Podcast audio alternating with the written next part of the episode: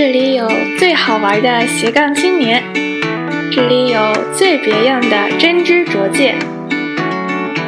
我们打捞干货，也把理想诉说。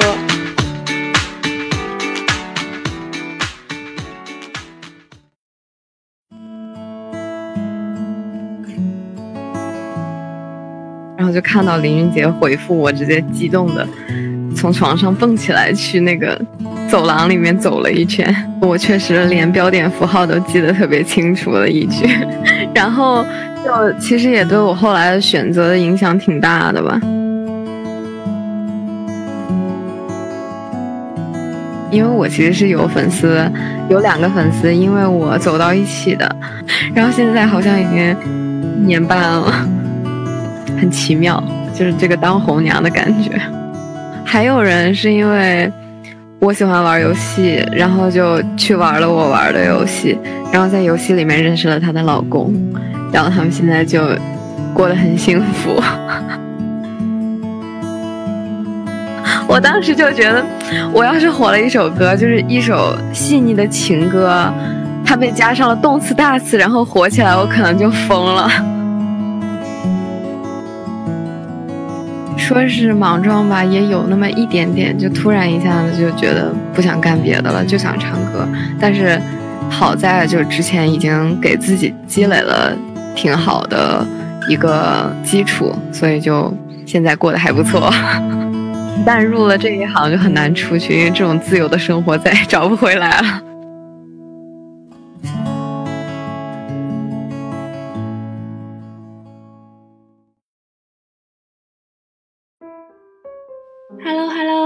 是星星，今天大家的耳朵有福了，你们将听到一个非常温柔好听的声音，因为今天的嘉宾是一位唱作才女，她学生时代就在唱歌方面初露锋芒，拥有自己的代表作，是一位小有名气的独立音乐人。去年，她正式成为了一名全职歌手，并开启了自己的全国巡回演唱会。说不定你曾经追过的某部电视剧的主题曲就是他唱的呢。作为他的朋友兼粉丝，我非常钦佩他对音乐梦想的执着，并为他感到骄傲。同时，我也很好奇，当兴趣变成了职业，他的生活和心境都有了哪些变化呢？那我们欢迎今天的嘉宾公子杰 Jessie。Jessie 跟大家打个招呼吧。Hello，Hello，我是 Jessie 公子杰，你们好，我是一个独立音乐人，自己作词作曲加演唱，很高兴认识你们。Jessie，你最近都在忙什么呢？上个月刚刚发了一张两首歌的 EP，然后现在还在准备另外一张 EP，然后这一个是三个曲目，但是里面的完整的歌只有一首，会在跨年的时候发布。大概是这样子的安排，然后打算下个周末去重庆拍 MV，但是这都是这个剧透，嗯。那粉丝们可以期待了，我们今天就听 Jessie 聊一聊她音乐路上的故事。Jessie，你还记得你第一次上台唱歌时是什么样的场景吗？就假如是小范围的群众的话，可能是很小很小的时候。就是会被爸妈带出去吃饭的时候唱歌啊之类的，然后后来就不管小学、初中吧、高中啊都有，就任何文艺演出都会被叫上去唱歌。那谁是你的音乐启蒙呢？其实最喜欢的是林俊杰，他他是我从八岁开始的偶像。然后在唱歌这方面的话，其实从小会模仿一些，呃。女艺人，比如说模仿过张靓颖的唱法，然后还有后面邓紫棋啊之类的，会就是悄悄学他们的这个发声方式啊、咬字啊之类的。哎，说到林俊杰，我想到你当时被他本人翻牌了，对吧？当时 Jessie 给 JJ 写了一首生日歌，叫《林俊杰的第三十六页》。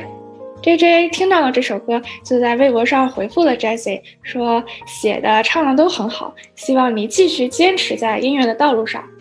当时特别激动，就是那个时候是呃啥也没有嘛，然后微博粉丝也很少，然后看我的人也很少，听我的人也很少，然后微博有回复的时候，还会手机有弹窗出来，然后就看到林俊杰回复我，直接激动的从床上蹦起来，去那个走廊里面走了一圈。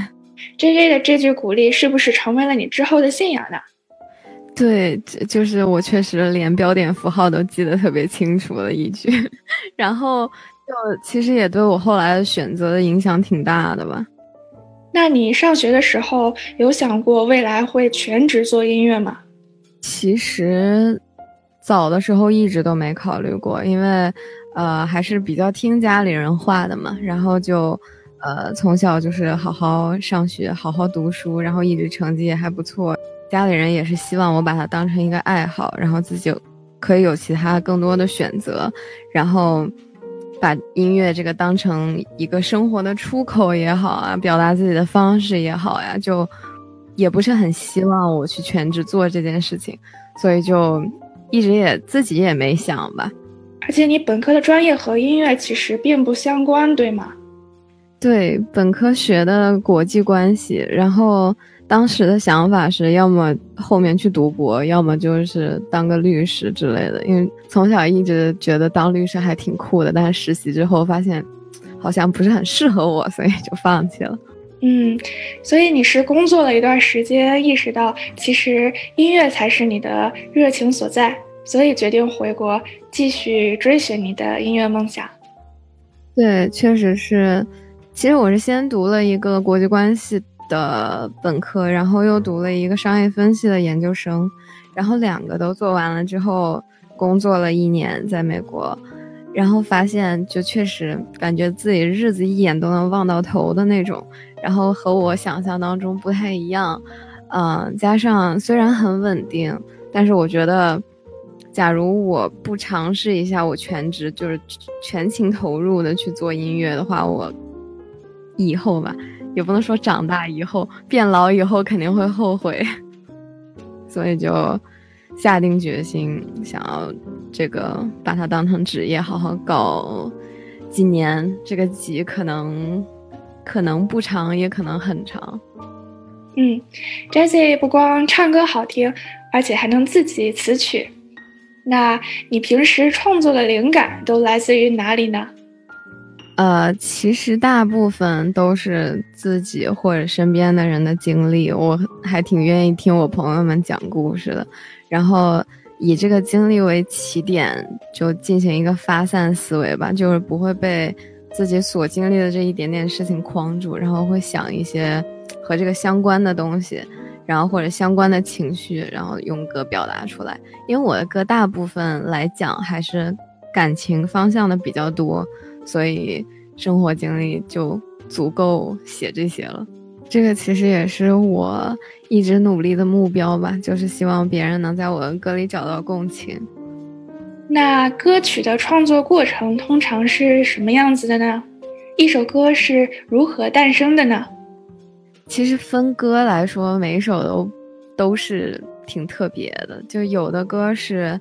嗯，突然想到了一句歌词，比如说我有一首歌叫《荒唐》，然后那首就是我突然想到了一句话，就是总会有人毫不费力就被你爱上，然后以此为这个动机延伸出来的整篇的歌词加上曲子，然后有的歌是。呃，弹琴的时候就哼哼，然后就出来曲子了，然后后面再填词或者邀请朋友来填词之类的。嗯，那除了歌手和词曲人，在这个过程中还有什么样关键人物呢？比如说在录音棚外喊 cut 的那个像大 boss 一样的人。对，就其实呃，一首歌写出来，然后我们要先编曲，然后这个就是，嗯。其他人看起来就像做伴奏嘛，其实编出来的东西就是伴奏。然后要进棚，外面有一个录音师，然后可能有一个配唱制作人，配唱制作人就是那个指挥你要怎么接着唱的那个人，就是喊卡的那个。然后所有这些录音完成了之后，把这个工程发给混音师，然后混音师把所有的乐器的轨道还有人声的轨道混在一起，然后做个母带，然后就出成品了。嗯，那最开始还没有自己的专业团队的时候，你是怎样寻找到这些合作伙伴的呢？其实就全都是机缘巧合这样的。我就是突然认识了一个呃做音乐的朋友，然后他自己其实本身是不写歌的，但是他认识跟我合作最多的这个人叫清晰，然后现在也是在橘子海里面当鼓手的这个人，然后就介绍我们两个认识。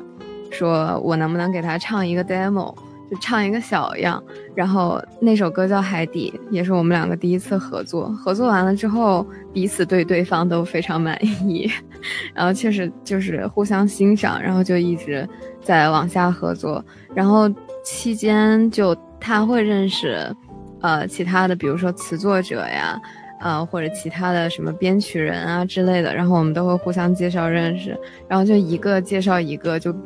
现在就扩得非常大，感觉这个圈子可能也就没有特别特别大，然后认识一圈也并不是很困难。这样，在这过程中还是找到了同道中人。对，确实认识了很多我觉得很有才华的人。更想能在你的身旁。情。绪还来不及讲，不如遗忘。总会有人毫不费力就被你爱上，但愿至少和我不感觉自己荒唐。那在创作的时候，你是一个完美主义者吗？我算是吧。就是其实我的唱功来说的话，也是不怎么跑调呀，也不会不卡拍子的那种。就是很多人都觉得，啊，我现场就很好，然后录音肯定很快吧。然后其实我录音的时间也没有比其他人短非常非常多，因为我自己会就是强迫自己多录几遍，多录几遍，然后给自己更多选择的素材，总觉得还不够好，还不够好，然后就。每一次都要录个十几条，然后自己再回来调，希望自己写出来的作品，或者是其他人好不容易写出来的作品，能够得到一个完美的呈现吧。那你怎么看自己的早期作品呢？呃，其实我最早写的一首原创是没有发表的，然后最早发表的那首原创叫《不再见》。嗯，我现在觉得写的还行，就是唱的可能一般般。现在听之前唱的歌都觉得好像唱的一般般，但是其他的都还好，就是挺保留那个时期的那种创作状态的。嗯，是对不同时期的自己的一个记录吧。对对对，我一直觉得写歌就是对我来说就是一个嗯记录生活的过程，因为就是我写这首歌的时候，我所有的情感的呃。想法呀，就是整个脑子里面的画面都会很清晰的，就是再一次回到我脑子里头来，就和和写日记差不多吧，但是比写日记更更立体一些。如果让你用三个词形容自己的歌唱风格，你会选择什么词语呢？唱作风格，感觉一个是治愈吧，因为所有几乎所有听众都觉得我的声音比较治愈，虽然我一直想。走酷酷的风格，然后另外一个是细腻，嗯，这个是，就是我不会写那种很大白话的词，然后总是喜欢就是让别人再多品一层这词里面写的意思啊之类的，嗯，所以可能这也是没火起来的原因啊。然后还有一个，嗯，我想想，嗯，尝试变得多元吧，就大概是这样。哎，那你蛮成功的，因为你刚刚的描述和我从你的歌曲评论区里扒来的关键词是很吻合的。大家一般都会用温柔、治愈、娓娓道来和有故事来形容你，所以你想传达的也正是听众所感受到的。作为一个内容创作者，你应该感到很自豪啦。对，就确实因为。自己也是想当一个在讲故事的人，然后假如别人听懂了你的故事的话，自己也会很开心。哎，你刚刚有提到你希望自己能够驾驭不同的音乐风格，那成为职业歌手之后，你有没有做过什么大胆的尝试呢？其实，在上一张 EP 那个所有感情都该坦坦荡荡里面，有一首你不敢，然后那个就是稍微酷一点的，然后还有英文 rap 的。其实我之前也有也有唱过英文的 rap，但是嗯，没有那么酷，就是还是。还是挺喜欢这种，就是稍微飒一点的东西啊，然后可能更会带动大家情绪一点的东西。有没有一种风格你是不太可能去触碰的？我感觉就是死也不会不会去动的，就是死亡金属之类的，就是很费嗓子的那种，因为我是属于那种。呃，其实说话全是在用在用中气说，然后说话声音也比较小，呃，唱歌声音也相对来说比较小的那种。假如真的是要用嗓子的话，我可能就不行了，就是喊一下我都不行。哎，歌手是不是要特别注意嗓子的保养呀？其实还好吧，就是去年在做巡演之前，我是有戒糖，然后戒油。戒很咸的东西，就基本上戒盐了吧，就是只喝这个清汤寡水啊，或者什么鸡汤啊之之类的，就是所有你能想到的没有味道的东西，水煮菜啊之类的。然后后来发现好像影响也不是特别大，所以就就敞开了。现在是什么都吃，什么都无所谓。对，要开心才能写出最真性情的歌曲。对，主要就是要心情好。嗯，心情好才是第一位。那出道之后最爽的事情是什么？呃，最爽的事情应该是很自由吧，就是因为我现在其实是没有公司的状态，然后所以我的每天的行程啊，每每一首歌的这个。怎么发呀？要发什么呀？之类的都是自己来定的。然后每天要干什么也是自己决定的，所以时间很灵活。然后，嗯，这个应该是我觉得最好的吧，也不会有人强迫你做些什么。巡演也给了你可以去到不同城市的机会。对，确实，当时去了六个城市，然后这六个城市我都很喜欢，除了苏州是第一次去之外，其他的都去过挺多次的。你的演出是 live house 的形式，对吧？对我估计近两年吧，应该都会做这种 live house 的形式，因为让大家参与感更强一些嘛，离我也更近一些，我可以看下面观众看得特别清楚。嗯，那样观众也可以更直接的感受到你歌曲传达的情感，你也可以实时的得到观众的反馈。对对对，而且我其实自己也很愿意去看演出，然后在厦门当观众的时候，就是觉得 live house 的这种现场氛围就特别好，就是大家其乐融融，没有，就是大家可以一起嗨呀什么的，然后所以我也可能会为此多写一点，就是稍微带节奏感强一点的歌，然后能让现场的气氛变得不那么像在剧院里面听歌。一路上好的花朵，开着笑着，像你脸上缤纷的颜色，你的快乐等同于我。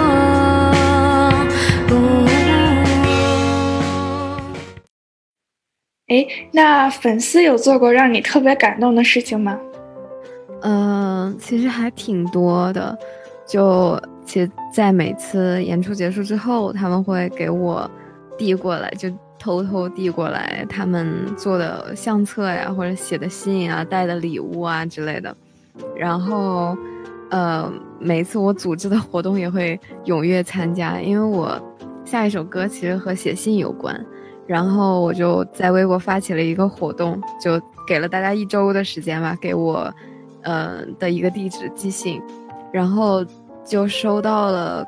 我也不知道具体的数字，好像五六十封，然后其中还还有一些人寄了包裹，还有猫粮，就 是给我家猫寄的猫粮。而且你说每封信你都会手写回复，而且特别精彩的内容还会被收录到你的下张 EP 中。对，这个就是三个曲目当中的某一部分内容，可以期待一下。所以 Jessie 是一个实力宠粉的 idol。对，确实感觉这个我们是互相需要的这样一种关系。哎，你还发起过一个和粉丝一起一百天打卡的活动，当时是为了鼓励大家和你一起每天完成一个小小的挑战，对吗？对我当时的想法就是，嗯，在发起这个挑战之前，我其实每天就是过得浑浑噩噩的那种，不知道自己在干嘛，日复一日，好像没有什么变化。然后就觉得，发起一个挑战，一天里面至少要做一点点和以前不一样的事情。那有多少人和你一起坚持到了最后呢？第一期的时候好像有四十多个人，然后其中有一些他们拿到的。奖品是我当时去阿拉斯加，然后给他们一人寄了一张明信片。这么想起来，我真的好宠粉。哦，虽然他们就是有的人好像因为快递的关系没有收到，但是我发给他们的照片，我就害怕收不到，所以还提前拍了照。嗯，虽然大家没有见过面，但是因为音乐这个共同的爱好，成为了遥远的朋友。我觉得这种情谊是很奇妙和珍贵的。对，确实，而且，就我感觉我的粉丝对我的那种态度都是愿意保持一定距离，然后又会很关心我的日常啊之类的。因为我有那个呃微信粉丝群啊、QQ 粉丝群之类的，然后每次换头像啊、换朋友圈背景、换签名，都会有人第一时间发现，然后拍拍我。所以他们会给你足够的空间，也会尊重你的选择。我觉得这是很懂事的粉丝。对对对，真的就是非常珍贵的粉丝们。诶，他们会在歌曲评论区里投稿一些很私人的故事吗？呃，之前的话是还有挺多的吧，然后。更多的可能是路人在那个歌下面讲故事，因为这个不是那个平台的规则嘛，就是平台听众比较喜欢在歌下面讲故事。然后我的粉丝的话，他们有的会就把他们的爱情故事讲给我听，因为我其实是有粉丝，有两个粉丝，因为我走到一起的，然后现在好像已经一年半了。哎，那他们结婚了吗？还没有，对。一年半了，当时他们第一次见面也是在我的现场见的，在广州的那一站见的，所以你还是一个红娘 idol，很奇妙，就是这个当红娘的感觉。以后可以考虑一下当他们的征婚人哎。对，真的。然后还有还有人是因为我喜欢玩游戏，然后就去玩了我玩的游戏，然后在游戏里面认识了她的老公。然后他们现在就过得很幸福，是王者荣耀吗？对，然后而我还在这儿呢，他们已经结婚了。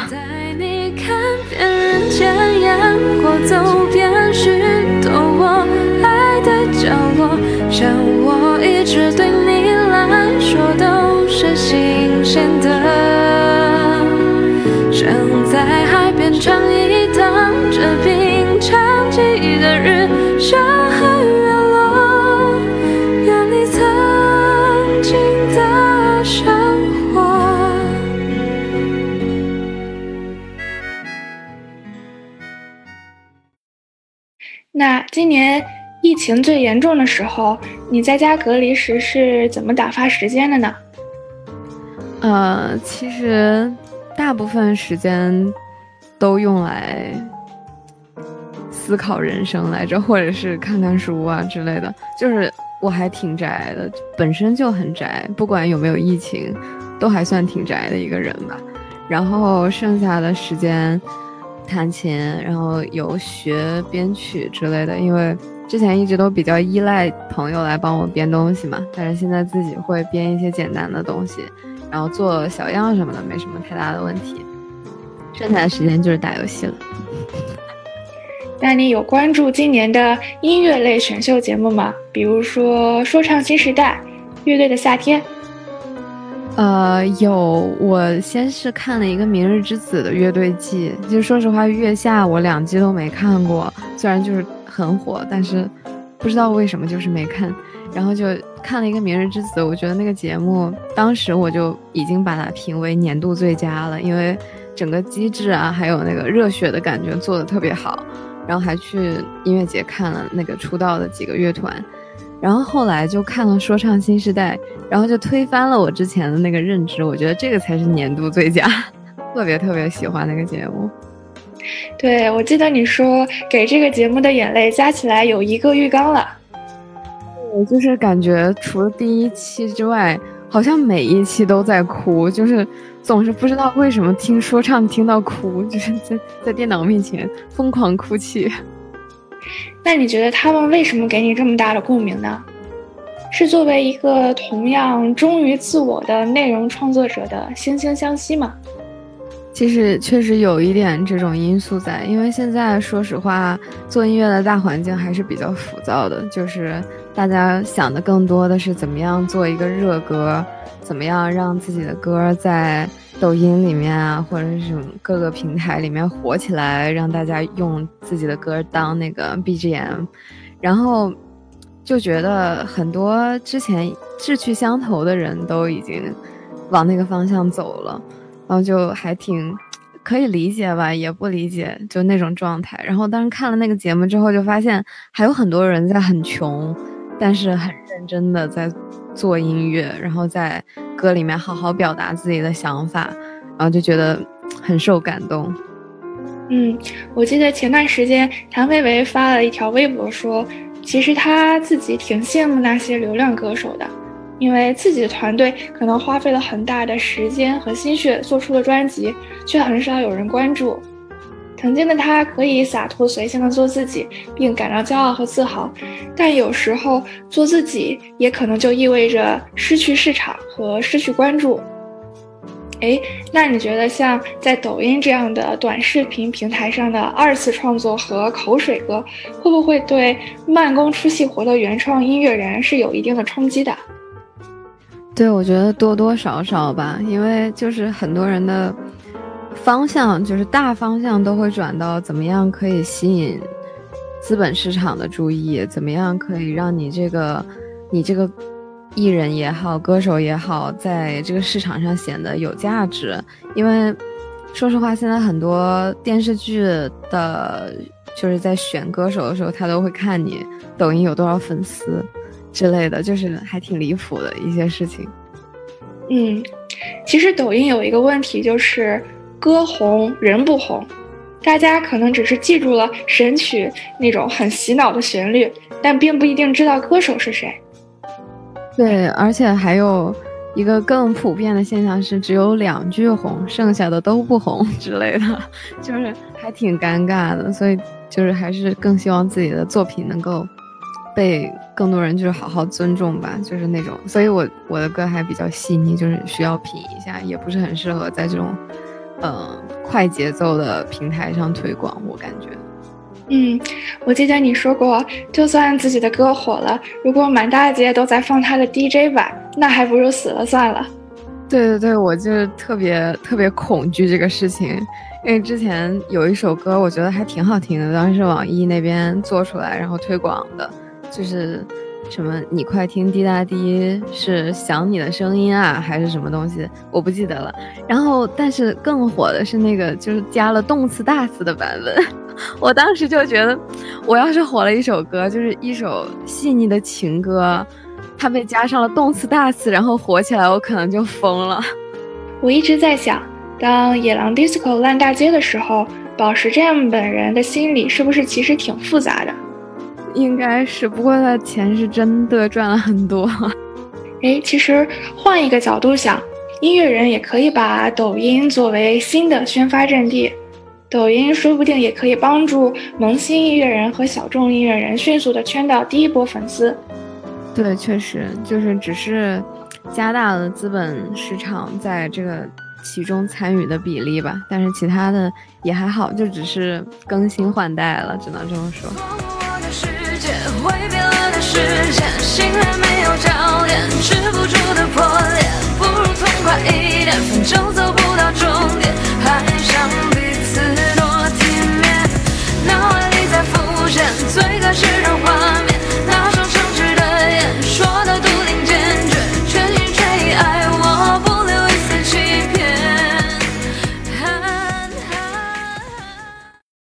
那你觉得兴趣变成了职业之后的生活，和你之前想象的一样吗？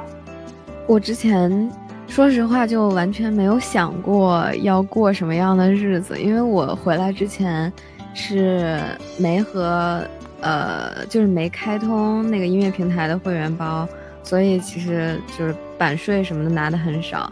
然后当时想的是也没有签公司，当时想的是回。北京，然后如果不行的话，就找一个酒吧驻唱，我就稍微赚点钱，能养活自己，然后再找机会就行了。然后没想到，就是回来之前就有公司开始谈，然后，呃，也也开了那个版税的收款 收款渠道，然后现在就说实话，生活上也没有什么压力，然后一切都还挺顺利的。其实很多人会觉得。兴趣发展成职业之后，我们可能会受到种种的限制，有时不得不向现实低头。但我觉得你还是一个很自由的状态。对，因为，呃，也是因为大家的情况不太一样吧。我可能是因为我之前积累的时间比较久，因为我发歌也有个六七八年了，然后进平台也有个四年左右了。前期的时候积累的呃粉丝也好啊，然后播放量也好呀，比较足够支撑我生活，所以就不会轻易的向市场低头，然后可以可以让我有这个选择，我不去迎合大众的口味，或者说不去做我不喜欢的事情，所以就现在的这种状态，我觉得还可以。但是有的有很多，就比如说现在想做音乐的人。可能就要慎重一些，因为出来毕竟会变得很难嘛。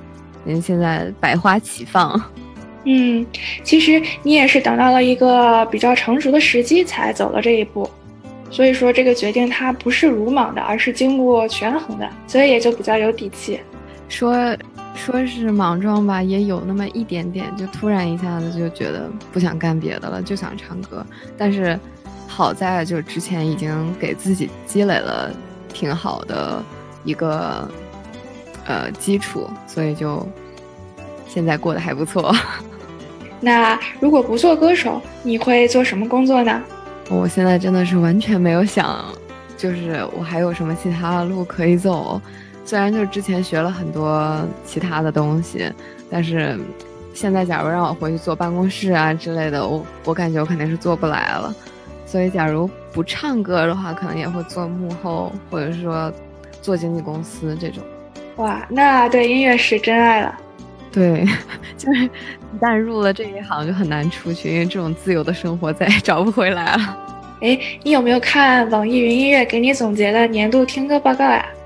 有发现什么自己的偏好吗？好像前两年是听说唱听的特别多，就是年度歌手就是 Johnny J。然后 QQ 音乐那边是林俊杰，去年的是谁我不记得了，但是应该就是，要不然是卢广仲，要不然是 Johnny J，他们两个当中的一个，因为我那阵子确实很迷他。哇，那之后可要期待 rapper Jessie 了。呃，我也不是很确定自己要不要往这个方向走，可能会稍微加那么一点点吧，但是不会不会大段大段的，因为确实。感觉他们也是有一个体系的，就是怎么运用 flow 啊，怎么去排词啊之类的，这个我完全没有了解。我只是觉得，嗯，加个几句话还挺好玩的，说不定加了那两句就变成了抖音爆款。啊，那 Jessie 未来最想在哪里开演唱会呢？未来其实还是很想在体育馆里面开那种很大型的。像什么容祖儿啊、蔡依林啊那种，假如这几年没有什么太大的起色或者怎么样的话，也会考虑重新回去进修，去去 Berkeley 啊，或者是什么其他的音乐学院再重新学一下，然后回来当阿黛尔，就中国版 阿黛尔，三十多岁然后再再出头这样。嗯，我相信一定会有那一天的。哎，但愿，说不定到时候再就改主意了。现在先先是这么觉得了。那节目的最后，我再为 Jessie 打一下 call。微博上大家可以关注公子杰 Jessie G，想要听歌的小伙伴也可以在网易云音乐上搜到他的作品哦，看看能不能在他的音乐里发现你自己的影子。那我们下期节目再见了，拜拜拜拜拜拜。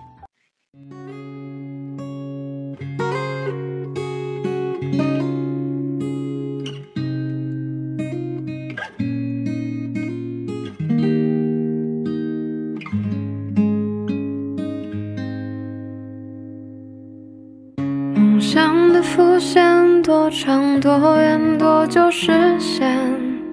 身后的脚印，多深多浅，再到明天。未来可期，少年终长成你炙热星光，又依然的勇气。成长的代价，多轻多重，多痒多痛。世间的复杂，多惧多怕，多真多假，多少风浪，梦会编织成长，绝风去闯，少年才有锋芒。